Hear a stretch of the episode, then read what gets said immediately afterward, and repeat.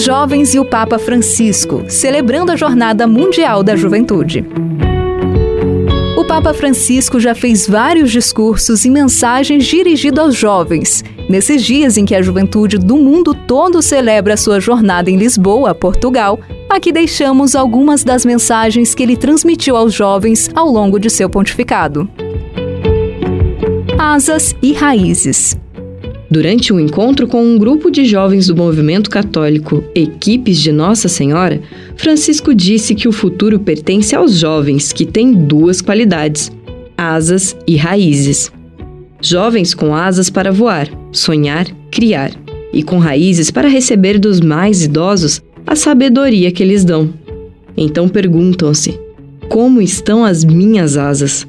Disse o Papa Francisco em 6 de agosto, em seu discurso promulgado na Sala Clementina do Palácio Apostólico.